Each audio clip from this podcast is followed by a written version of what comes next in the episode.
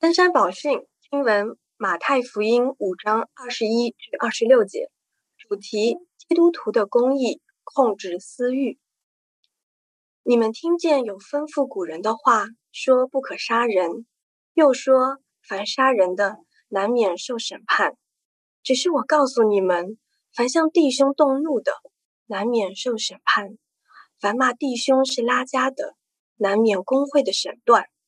凡骂弟兄是魔力的，难免地狱的火。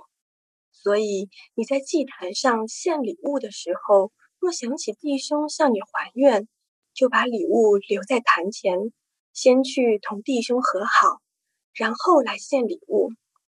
你同告你的对头还在路上，就赶紧与他和稀，恐怕他把你送给审判官，审判官交付衙役，你就下在监里了。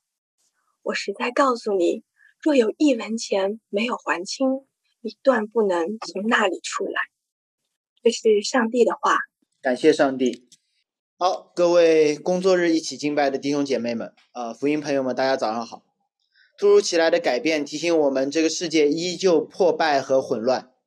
不仅教会所在的大楼今天因为可能前一天的混检异常被封了楼。然后想在家里面给大家直播的我呢，发现楼上还在装修，所以为了确保背景声音不要太嘈杂，就匆匆的一早赶到姐妹家里，和敬拜的团队一起上线。在过来的路上，路上的车流也在提醒我们，今天对于这个城市来说是工作日，然而你我却在这里敬拜，就好像这个城市当中有两群人遵守的两个不同的日历。有没有很像美国人在中国过独立日，法国人在法租界唱马赛曲？几年前，我这个在美国的上海人，居然在春节也吃起了饺子。因为我们知道，我们身处于一个国，却属于另外一个国。我们在一些特定的时刻，做一些和另外一个国相关的事情，宣告我们此刻的信仰，而提醒我们此刻的境遇，就是我们正在期待那个真正我们所属的国度。那叫天国。让我借这个机会帮助大家去想一想，耶稣所说的天国和他所在的罗马帝国之间的关系。犹太人希望通过某种方式来进入天国，是他们想象当中的那个类似于罗马帝国的大卫的国。而耶稣说：“不不不，不是这样的。天国不是你们通过某种律法的遵守而进入，天国是你们意识到的一种身份。”而这种身份自内而外的，让你活出天国的样式，就好像守独立日不会让你成为美国人，唱马赛曲不会让你变为法国人，包饺子包的再好，你可能也是一个在美国中餐厅打工的越南人，很像，但不是。身份是被赋予的，行为是内在身份的改变带来的外在的结果。所以，当有人问我们，是不是一定要在换休的日子参加聚会才是城市生命教会的一员？我知道有些教会这么做的，但有些教会像我们却不跟着换。有些人可能会问其他关于标准的问题：教会迟到多久才算迟到？裙子多短才算合宜？主日出勤率要多高你才满意？家庭敬拜一周几次才是敬虔的父母？相信我，作为一个传道人，每天都有来人和我聊尺度的问题，不止一次，我被要求制定出一些更加细则的律法。这是上周已经介绍过了，就是犹太的律法师们、法利赛人、文士，他们按照薄薄的摩西五经，制定出了二十卷、两百五十万字的律法，那叫塔木德。成为了耶稣事工过程中首当其冲的靶子。耶稣没有反对基于律法的过多思考，他反对的是基于律法外展的细化，而针对他人。耶稣的教导一样是从律法开始，但不是针对他人的细则，而是针对个人内心的自省。我特别喜欢 Bob Dylan 对登山宝训的评价，他竟然把这段评价写到了他的歌词里。他说：“登山宝训不是进入天国的方式，而是照出破碎的你我。登山宝训不是用来审断他人，而是让你看到自己内心的不堪。那首歌叫《Up to You》，轮到你了。当八福的讲论之后，耶稣要让这些以色列人更加的清楚旧约律法的功效，不是遵守了进天国，而是看到耶稣的成全而经历那个天国。我把这天国称为前后颠倒的天国，不是遵守律法带来天国，而是天国降临成全律法。而今天我们要诠释天国，不仅仅前后颠倒，而且里外颠倒。不是外在的行为带来天国的身份，而是内在的身份带来天国所配得的改变。耶稣用了一段对摩西律法的诠释和两个案例，帮助我们了解天国的样子。这是今天的内容。耶稣对摩西律法做了一个司法解释，再给出了两个判例。让我们先进入第一段的司法解释，然后再看。耶稣给出的两个判例。二十一节，耶稣说：“你们听见有吩咐古人的话，说不可杀人。”耶稣开始了连续六段关于旧约律法的讲论，每一段耶稣都以旧约的引用开始，这是那些文士和法利赛人以及他身边的那些门徒们所非常熟悉的内容。然而，耶稣要告诉他们。你们熟悉还不够，能背出也未必说明你们了解。允许我再提醒一下耶稣关于这段律法讲论的大背景。整个马太福音都让人看到耶稣而想起摩西。耶稣如同摩西那样出生在君王屠杀婴孩的时代。耶稣如同摩西那样进入了埃及，又离开了埃及。耶稣如同摩西那样从水里经过，耶稣如同摩西那样经历旷野的判试探，只是没有犯罪。甚至耶稣的名字在希伯来语中叫约书亚，就是摩西的接班人，要将自己的百姓从罪恶里救出来。摩西做了什么？将自己的百姓从埃及救出来。稍稍体会一下耶稣和摩西的关系，摩西做的事。耶稣也做，摩西没有做好的事，耶稣完全了。耶稣做在眼前可见的事，耶稣做在心里。耶稣就是摩西口中那个耶和华你们的神，要从你们弟兄中间兴起一位先知像我，你们要听从他的。生命记十八章十五节，大家都以为那个先知是约书亚，但是约书亚在约书亚记之后一死，离开埃及的以色列人。又陷入了那迦南的最终不可自拔。他们需要的不是物理上的出埃及，而是心出埃及。两者有一个共同点，那就是不能靠自己，需要一位救赎者。而新约中的这位约书亚，也就是耶稣，启动了一次彻底的、更大的、自内而外的、前后颠倒的、里外颠倒的出埃及。他没有否定摩西的那次出埃及，而是在成全之前的那次出埃及，包括了摩西在山上领受律法的，就是十诫，而这一次耶稣要在另外一座山上彻底的成全，重新的解释十诫。解释的工作从绝大多数人认为距离自己最远、自己最能遵守的那条诫命开始，不可杀人。如果你有十条诫命放在面前，你觉得哪一条是最容易遵守的？啊，你可能觉得说，有时候我还会去拜拜别的神，有时候我还会雕刻偶像，有时候我还会让上帝背书我。啊，今天可能我就没办法遵守安息日，不一定听父母的话，但是不可杀人，你会觉得说这是我最容易遵守的。而耶稣要让门徒们明白。不可杀人，凡杀人的难免受审判。你们以为你们听懂了，以为以为你们守住了，但其实并没有。不可杀人这条诫命，至少可能只是至多能够保证你们不彼此杀死，而建立的不是天国，只是一个长寿国罢了。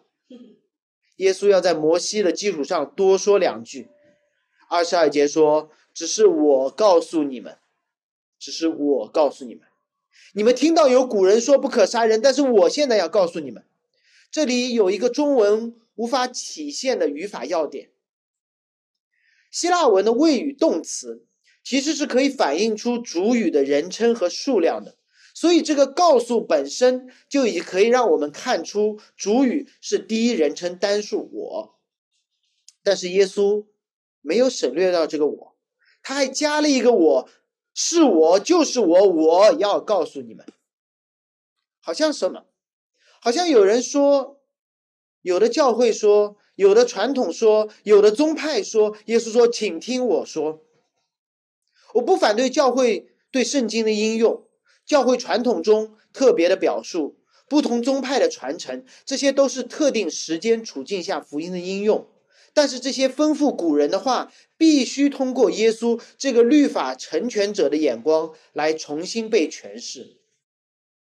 我们的信仰不是博采众长，选择一个我喜欢的，来传一个我喜欢的基督教信仰。我们的信仰必须通过耶稣这样的一个眼光，被重新的诠释，被彻底的成全。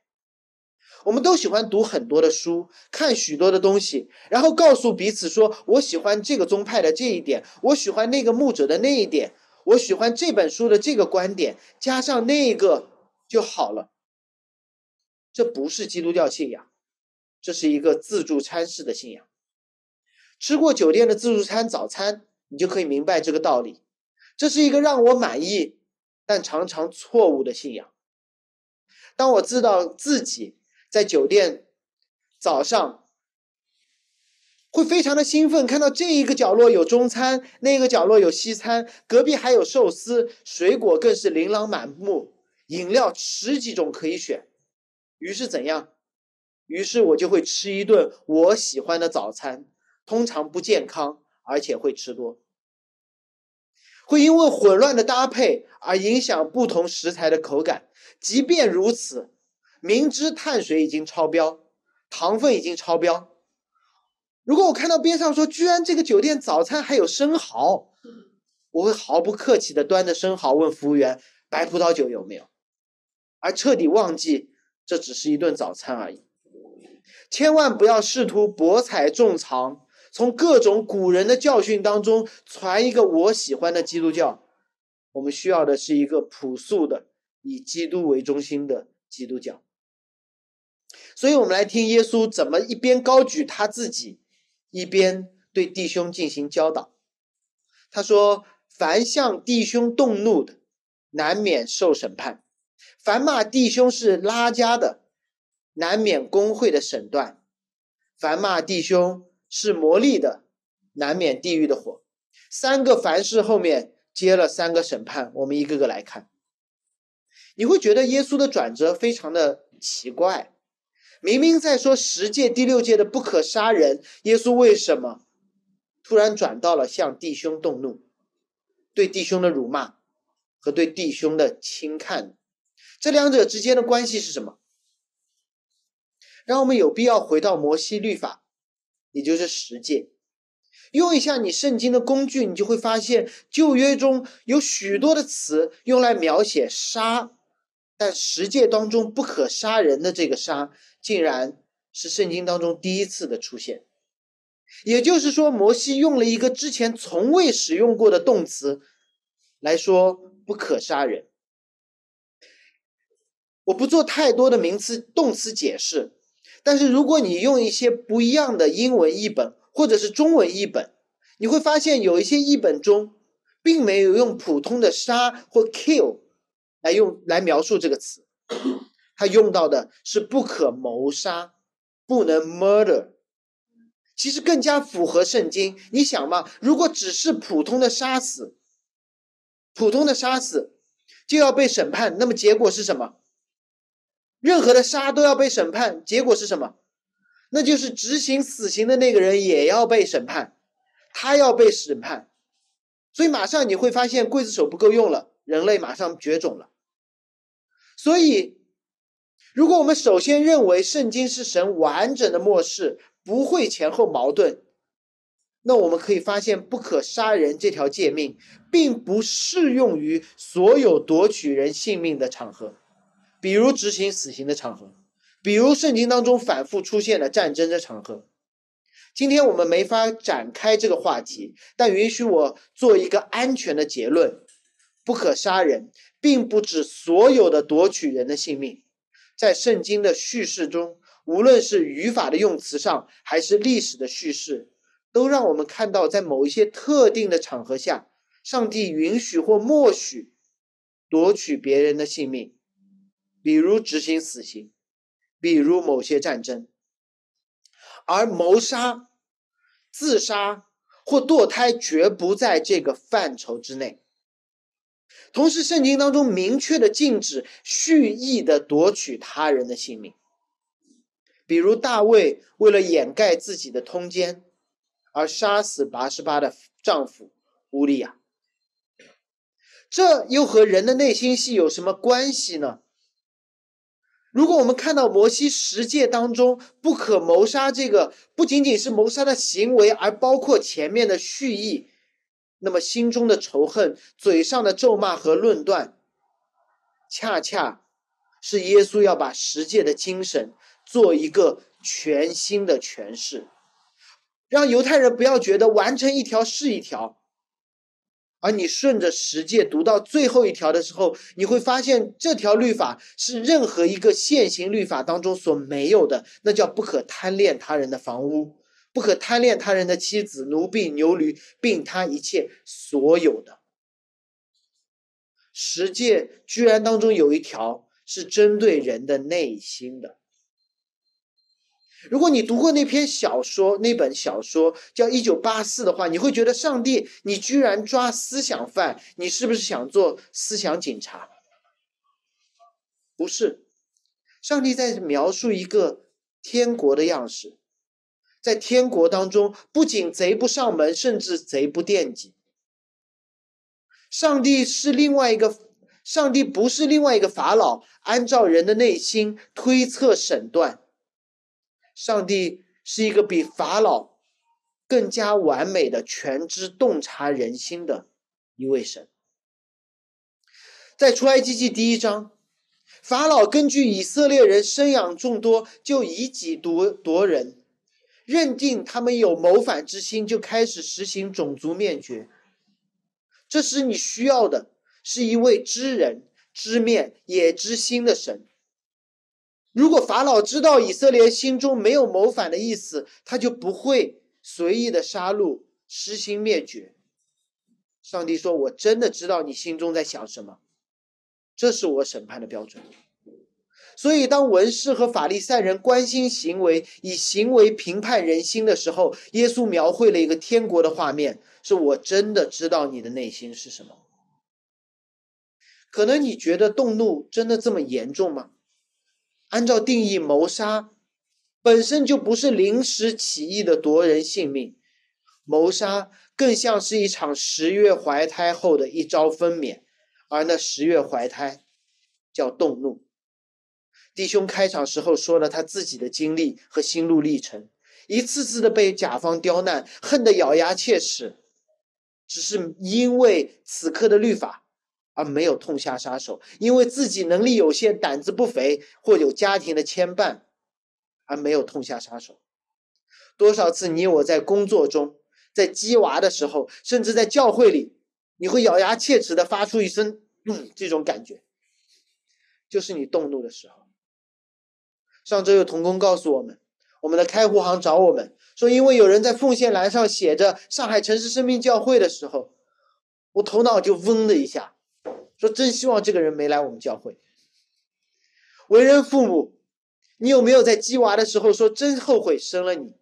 或许你的孩子没有大到一个被鸡的年代、年龄，晚上哭闹的时候，你就开始怀念他还在肚子里的时候。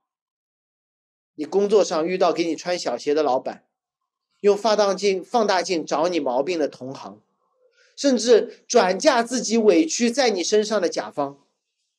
有没有心里的 OS 说你走着瞧，总有一天，总有一天怎么样？你人生巅峰把公司买下，把他们炒了，还是怎样？这些想法本质上已经违反了十诫最后那一诫，叫贪恋。我会贪恋别人家教会里那些谨小慎微的会友，贪恋隔壁家的孩子，贪恋曾曾经丁克的日子，贪恋小说里或朋友圈中不属于你的工作环境。这一切的贪恋让我们心生愤怒，看上去这愤怒是针对我们身边的人，本质上这愤怒指向了上帝。你的安排不好，神啊，你让我不舒服了。我们的安排就好了吗？我们那些咬牙切齿的时刻，就会让我们真的好吗？曾经有一次，我体会到了那怒气的可怕。有一年，我和一位弟兄在美国开长途，从美国的东岸开到中部，一千四百多公里，当中会经过一段很长很长的平原，路直到一个地步，我会感受到地球是圆的，因为路往下了，两边是广袤的农田，前后可见的几公里都不会有路。于是我按照最高时速增加百分之十，所以你知道，律法主义者就是这样的。我知道加百分之十就不会罚我，巡航定速向前开，稍微扶一扶方向盘，确保我在一条道上。但有的时候你知道，我会开着开着开到路中间，但当我正在贴着中线开的时候，突然有一辆野马跑车从我旁边呼啸而过，严重超速，非常的危险。当他开过的时候，我骂了一句：“急着去投胎啊！”这和我的信仰无关，只和我的愤怒有关。我不相信投胎，但是作为中国人，这是我们表达愤怒的一种方式。但你知道吗？两三个小时之后，我们追上了那辆车，它翻在路边，警车和救护车都到了。你知道那一刻的感受是什么吗？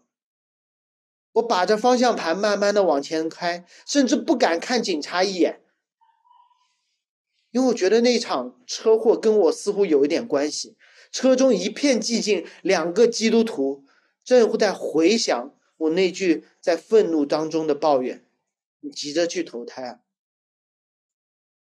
因为当我产生愤怒的时候，我已经把自己放在了审判官的位置，怀疑的是神的良善和全然的掌权。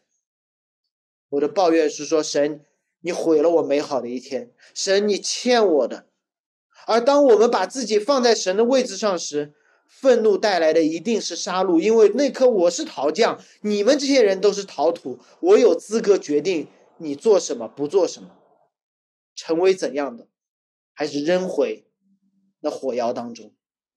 受造物假装成了受造主，造物主，这是需要被审判的。耶稣继续说。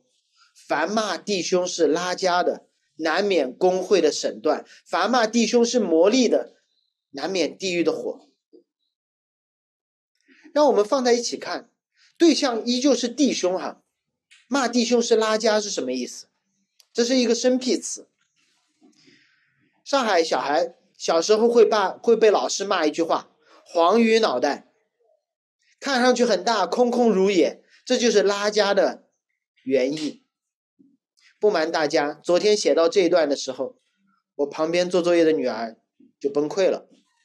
原因很简单，国庆假期好多作业，容易做的前几天就做完了，又大又难的累积到最后一天。有一个作业好像是把某个故事画成思维导图，结果没有思维，怎么办？时间越紧，压力越大，对自己的拖延症产生怒气，越想越没有思维。于是女儿就开始哭，情绪崩溃的娃碰到一个喜欢讲道理的爹，我就在说：过去七天你都在忙啥？现在哭能哭出思路吗？不如洗脚、洗澡、睡觉，说不定在洗澡的时候像你爸一样出个思路。大不了告诉老师不会做，自然自己去承担那个后果呀。听完你觉得我女儿的反应是什么？哭声更加响亮了。然后我就破口而出，道理给你讲的清楚，还哭？你没有你爸的大心脏，就别继承你爸的拖延症，脑子不好用，想不明白吧？凡骂弟兄、喊姐妹、是拉家的，难免工会的审断。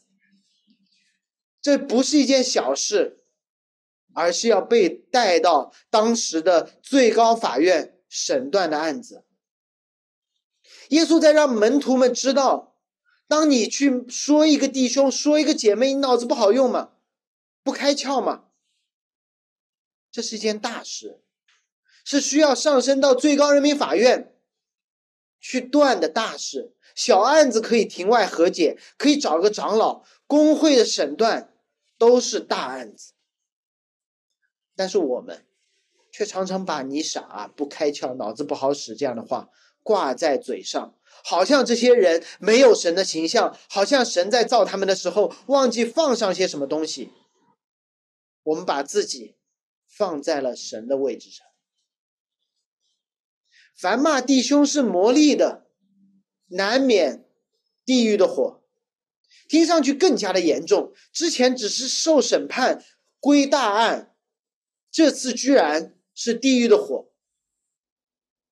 这是耶稣，这是新约圣经第一次用到“地狱”这个词。门徒听到地狱的时候，不会产生无限的遐想，他们会想到一个具体的地方，那个地方叫新嫩谷。事实上，“地狱”这个词的希腊文就源于新嫩谷的希伯来文，这是一个谐音梗来着。旧约中是崇拜异教摩洛神、把儿女献祭的地方。在旧约列王记上，约西亚宗教改革之后，把这里作为堆垃圾和焚烧尸体的地方。耶稣的时代，耶路撒冷城外南边的地方，依旧是倾倒焚烧垃圾、掩埋人畜尸体的地方。耶稣在其他地方来形容那一处，叫火是不灭的，虫是不死的。你闭起眼睛想一想，从约书亚的时代一直到耶稣的时代，近千年，垃圾不断的往那里倒，尸体不断的往里面堆。蓄着长明的火，可以说是当事人对于死亡、污秽想象力的极限了。耶稣说：“如果你骂弟兄是魔力的，你就属于那个地方。什么样的人会难免这样的火呢？凡骂弟兄是魔力的。好了，这个词又不懂。一般我们怎么骂弟兄的？明明那么普通，却可以那么自信。”这是我们骂弟兄的方式。魔力是什么？希腊人知道“魔力”这个词和拉加类似，就是蠢。但是希腊文像极了希伯来文的另外一个词，叫 “morach”，就是背叛，就是背教，就是叛教的意思。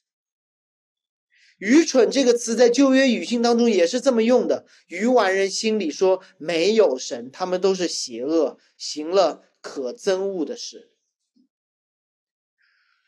德国牧师潘霍华，他说了一句特别有意思的话。他说：“愚蠢是道德上的缺陷，而不是智商的不足。”所以，耶稣在这里说的是什么？他在说：如果你骂一个弟兄是叛教的，是背道的，那么你自己就免不了地狱的火。你可以是受害者，你可以是观察者，但你绝对不能偷偷走上法官的位置，这让你成为受审判的对象。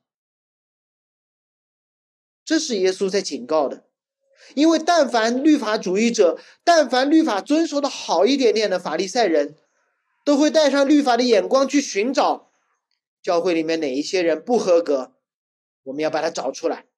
耶稣说：“你这样的人。”免不了地狱的火，千万不要把这一条律法、这一段的教导，成为一个应用，说我们要去把教会里那些骂弟兄是魔力的人都要找出来，告诉他们悔改吧，否则你们要经历地狱的火。这一刻，你觉得你是谁？你是这段对话当中的哪一个？很可能你就是那个骂弟兄是魔力的，要经历地狱火当中的那个人。所以这就是 Bob Dylan 在他歌中所唱的：当我们对登山宝训，当我们拿起登山宝训，一口吃太多嚼不烂的时候，随意滥用登山宝训的时候，我们将面对极重的审判。如果有人应该站出来分享这审判的痛苦时，Bob Dylan 说：“那人应该就是我。”耶稣前半段的讲论，反反复复在提醒他的门徒：这信仰要处理的对象是我们自己的罪，不仅仅是我们外在的罪行，更是。我们心中的愤怒，是我们心中的骄傲，是我们心中对其他弟兄的轻看。那么外在的行为重要吗？当然，福音颠倒了救恩和行为的先后。律法主义者试图用好行为来换救恩，福音告诉我们，得救才让好行为成为很可能。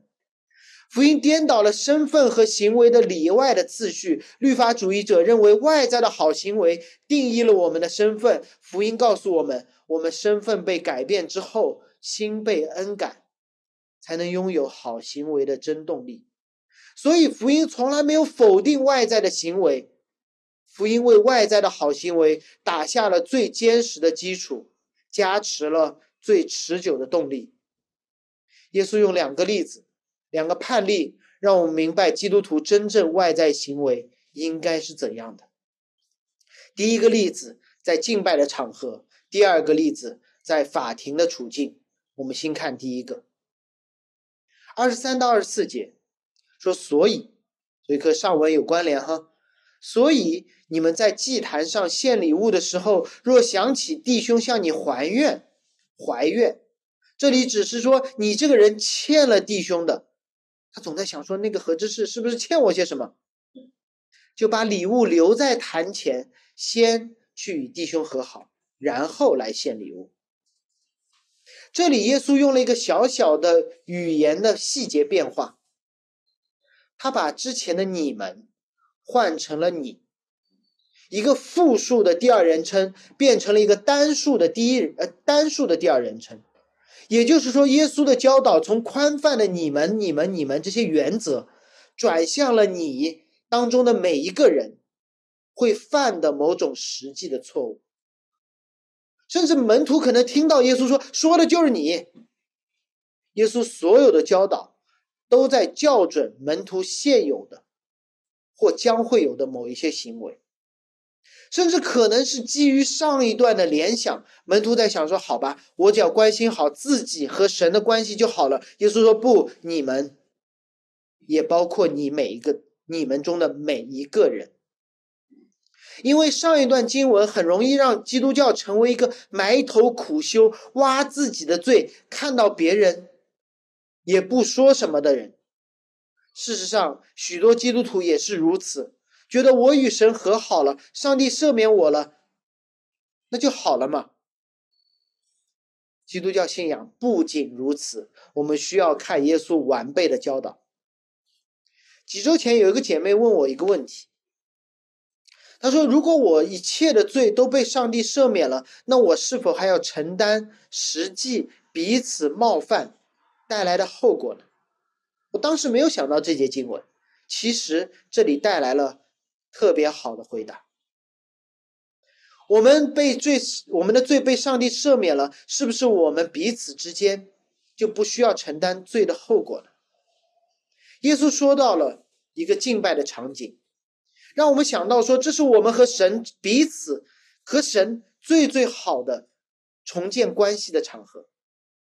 这个场景是有一个人要在祭坛上献礼物，请关心。这里的小细节，首先，这个人已经来到了祭坛的面前，他要献的是礼物。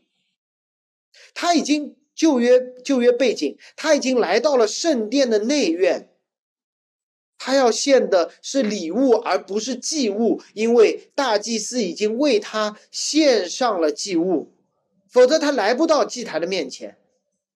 旧约生命记当中是这么描述礼物而不是祭物的。当立位人按照耶和华所赐的，他会把礼物献到坛上，这称为举祭，不是为了赎罪，而是为了向神表示说：我这个立位人没有地，没有栽耕种，没有劳苦，但是因为有着众人遵守耶和华的立法，献上十分之一给立位人，所以好让我们没有任何的劳作而一无所缺。然后他们会献羔羊为自己赎罪，然后来到耶和华的坛前献举祭。这是一个罪孽得赎之后，继续领受上帝恩典而表示感恩的时刻。所以，耶稣在告诉所有跟随他的门徒：“你们的罪已经得赎了，你们已经是君尊的祭司，属神的国民了。”而这时，如果你突然想起一件事，有弟兄向我怀念，我还欠他的，他还在生气呢。面对神，我解决了自己的怒气，因为神，你要解决因你而产生的弟兄的怒气。这时给神献礼物不会让你变得无辜，恰恰相反，你要暂停你认为最重要的你和神之间的关系。去和你的弟兄和好，消除他的怒气，再来献礼物给神。耶稣避免门徒的信仰走向一种形式主义，于是让他们关注内心。耶稣也避免门徒只关注内心，而避免失去了信仰的群体性。你处理好了内心的愤怒，你要帮助你的弟兄，避免他们。进入对你的愤怒，这比献礼给神要重要的多。如果我们一切的罪都被上帝赦免，那么我们是否还需要承担实际的罪带来的后果？让我用这段经文来回答这个问题。正是因为我们的罪被上帝赦免了，所以我们才能坦然无惧的承担一切因自己的问题。而带来的后果，正是因为我们被上帝赦免了，所以我们不需要害怕去承担自己犯罪而带来的后果。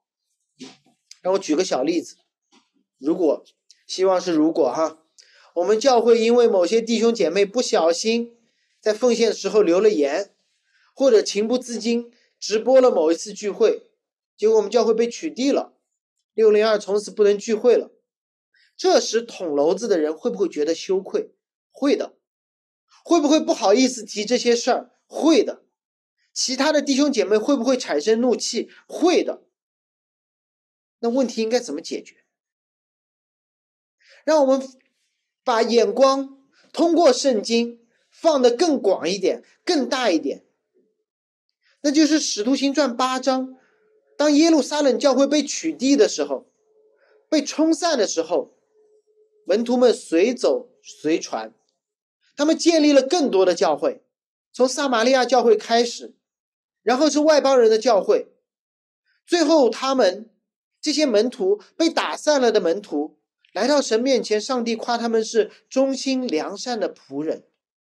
当他们意识到一切的坏事都能够被使用到上帝完美的。遍满全地的计划当中，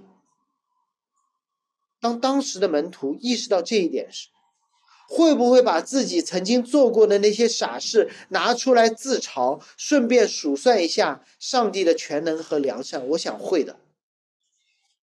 所以在神更宏大的救赎故事当中，我们任何的过失都可以拿出来公开的悔改，公开的调侃，以显出。神恩浩大，就好像若不是这篇讲道，说不定昨天晚上我已经让我女儿在我身上看到新嫩骨的可怕了。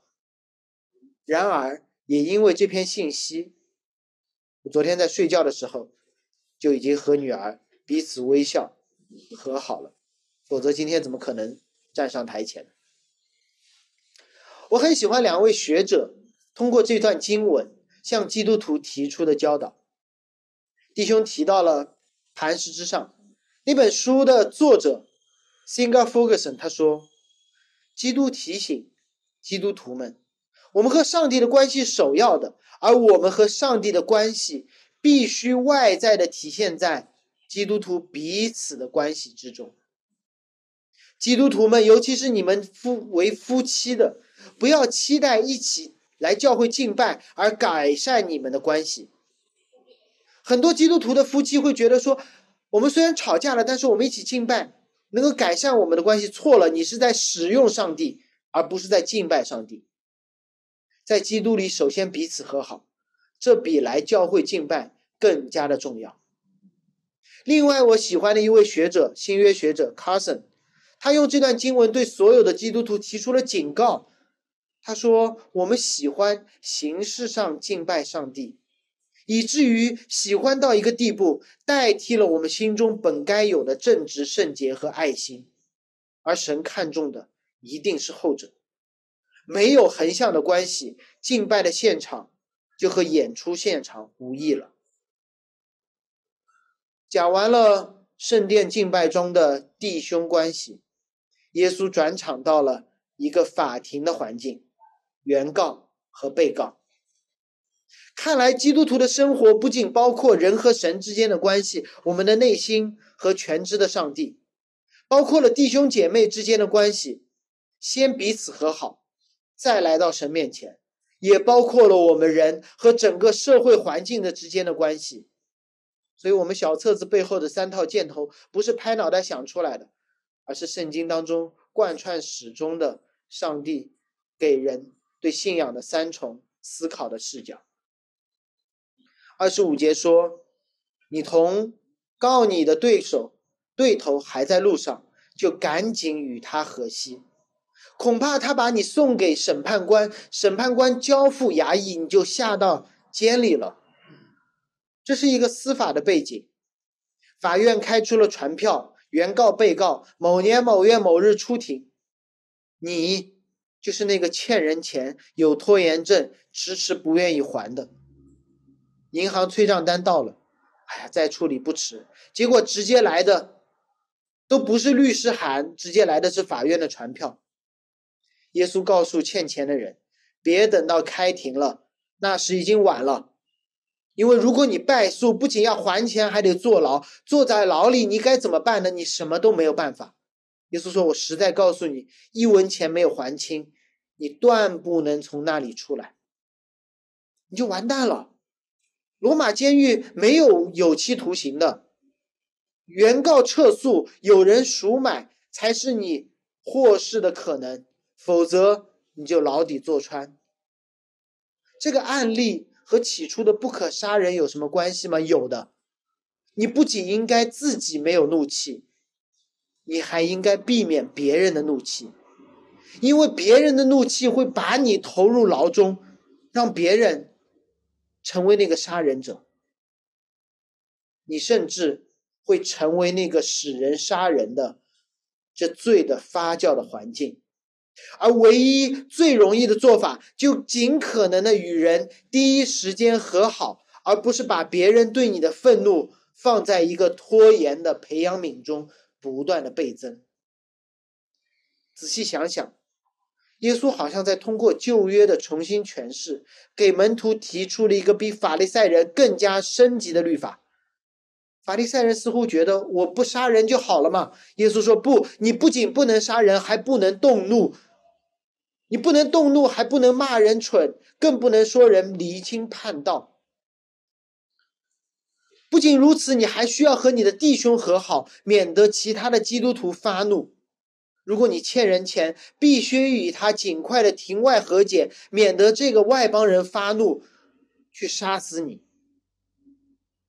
听上去很有道理，这个世界令人羡慕，但好难，对吗？好难。我们会觉得说，说的都对，做起来好难，怎么办？当门徒带着耶稣的这样的教导，与耶稣继续同行的时候，他们会发现说：“哎，主耶稣，你好像也违背了，你也发怒了，在圣殿你也掀了桌子，在耶路撒冷你还骂法利赛人和文士无知瞎眼。”然后他们会发现，耶稣所说的那些咒诅，应验到了这位主自己的身上。耶稣被送去了会堂审判，耶稣被带到了耶路撒冷城外，他经历了那新嫩谷的审判，在与天父分离的时候，尝尽了死亡的味道。耶稣没有杀人，但为他为杀死他的人承担了死亡的刑罚。门徒们以为耶稣欠他们，欠他们一次政治的革命。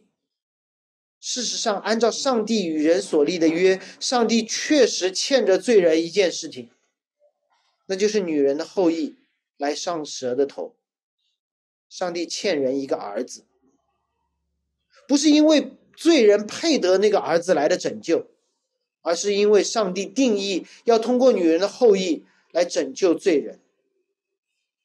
于是耶稣离开了他在天上的那个祭坛，就是三位一体父子圣灵的团契，道成肉身与他的弟兄们去和好，把自己当做礼物，作为罪人的祭物献上，好待弟兄成为君尊的祭司，重新回到祭坛前，一起献那举祭，感谢神的恩典。所有的外邦人。在信主之前，都会欠觉得那位神欠我一个未实现的梦想。怨天尤人的罪人，意图寻找那老天去评评理：为啥我这么难？为啥我这么苦？却不知，当他们这么想的时候，他们已经是抢走上上帝 C 位的罪人。耶稣所做的。就是他们还没有抵达上帝审判台前，就赶紧在路上截住他们，与他们和稀，免得他们以为自己是原告，其实是被告，来到法官面前，被吓到那新嫩骨的监中，牢底坐穿。最后的两个判例，第一个让我们看到人对神的敬拜必须通过彼此的关系来呈现，那第二个。开庭之前和稀的事情，避免人下到监中的事情，当如何来呈现呢？我再说一遍，当人要与神在神面前敬拜的时候，神说你必须通过彼此的关系来呈现对我的敬拜。那么，当主耶稣要拦着人在面对审判之前，能够与神和稀，避免他们下到那地狱的监中，这件事情是不是耶稣一个人做的呢？当门徒带着这样的想法与耶稣同行，终于有一天，他们上到了另外一座山上，再一次遇见了那位已经替人死、已经在审判台前、已经死。并且复活升天的主耶稣时，他们明白了，那就是在审判之前与更多外邦人和稀这件事情，不是耶稣基督一个人做的，不是耶稣基督一个一个在去在罪人去往审判台前，把他们通通拦住的时候做的，而是耶稣要通过教会，就是那些彼此和好的门徒们。一起来完成的使命，这个使命在基督教的世界里被称为大使命，记载在马太这卷书的最后，是耶稣近前来对他们说：“说天上地下所有的权柄都赐给我了，所以你们要去，使万民做我的门徒，在他们面对审判台前，赶紧拦住他们，把他们带到那位献上自己为祭的主耶稣面前。”奉父子圣灵的名给他们施洗，凡我所吩咐你们的，都教训他们遵守。我就常与你们同在，直到世界的末了。这是耶稣要门徒们去做的核心的事情，避免人继续对神产生愤怒，及时的把他们带到主耶稣面前。在座的各位可能还会继续关心那些问题。敬拜的时间到底跟法定假期走，还是跟耶稣的时间表走？主日的出勤得多高？线上线下恢复了，我是不是还要留在线上？甚至我的同工们还会关心类似的问题。另一场敬拜的音乐水平是不是要一样的高？职堂之后谁去顶这个空缺的讲台？同工分开了，整场崇拜的水准会不会降低一点点？这些问题如同献礼物在坛上一样是重要的，但绝非最重要的。我想这个机会，借这个机会告诉我们教会当中的童工们，你们会觉得音乐的水准很重要，讲到的质量很重要，职堂的进度很重要。这些为什么你们会觉得这些很重要？我知道，因为我你们看到，我觉得这些东西很重要，重到到一个地步，你们都怕我。可能你们有些人会觉得不相信自己的耳朵，我们童工怎么会怕我这样的人？因为我是你们的牧者，不是你们的老板。本质上我也在贪恋，我让大家觉得我在贪恋提摩太凯勒的讲道，Getty 的音乐，X Twenty Nine 的直堂速度，你们听不懂没关系，这都是行业的天花板。这一切带来了每一次敬拜，每一次施工之后有瑕疵之后，我的怒气。为了掩盖自己的怒气，我会称为事故级别的瑕疵。主耶稣提醒了我自己，我可能在犯十戒中，我自认最不可能犯的，叫不可杀人。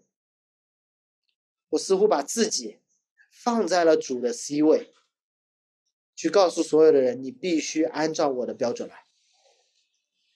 说出来就很舒服多。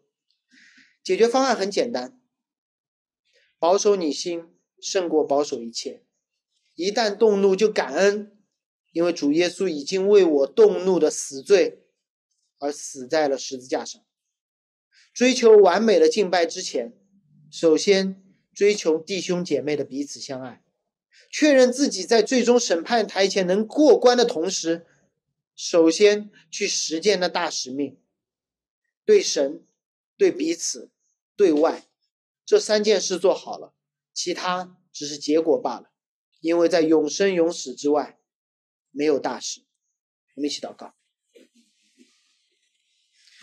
主，我们感谢你，你用你的话语提醒我们，任何我们自认能守住的律法，我们从心里都已经冒犯了。主啊，我们向你悔改，我们看重自己与你的关系，却轻看弟兄姐妹彼此的关系。主，我们向你求恩典，与我们同在，不仅一起敬拜。更一起实践你交付教会的大使命，让这间教会成为一间有生命力的共同体，因你的福音而长成你所喜悦的样子，为这座城带来属天的生命。我们如此祷告，奉耶稣基督名求，阿门。